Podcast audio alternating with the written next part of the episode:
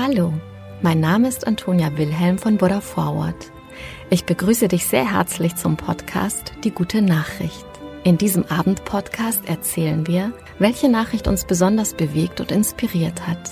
Die Geschichten sind für alle Menschen geeignet, die den Tag mit einer guten Nachricht ausklingen lassen wollen.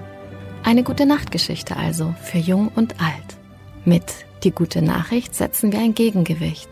Mit großen und kleinen Geschichten über Glück, Gelingen und Entwicklungen, die Hoffnung machen und das Herz wärmen. Dieser Instagram-Post der Polizei Wedel aus Nordrhein-Westfalen erinnert zuerst vielleicht an eine Szene aus einem Kriminalfilm mit ländlichem Kolorit. Denn wir sehen zwei Polizisten mit ihrem Streifenwagen.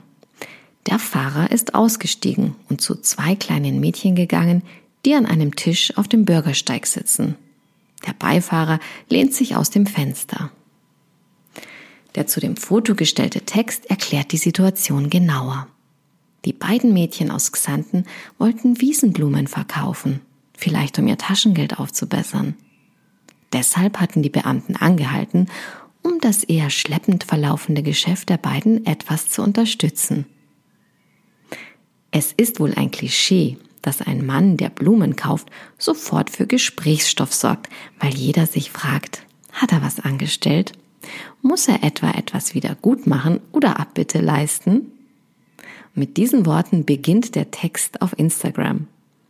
Im Folgenden wird dann erklärt, dass die Beamten den Mädchen für jeweils einen Euro ein Butterblümchen abgekauft hätten. Besonders schön seien die Reaktionen auf ihre Aktion im Umfeld gewesen die ungläubigen Blicke unbezahlbar. Das kann man sich vorstellen, dass die Verwunderung erstmal groß war, als der Streifenwagen mit den zwei Polizisten vor dem kleinen Verkaufstisch der Mädchen gehalten hatte. Aber Ende gut, alles gut. Nun ja, wenn Männer Blumen kaufen, da kommt meistens Freude auf. Und mit dieser guten Nachricht gehen wir heute schlafen gute Nacht, schlaf gut und träum was Schönes.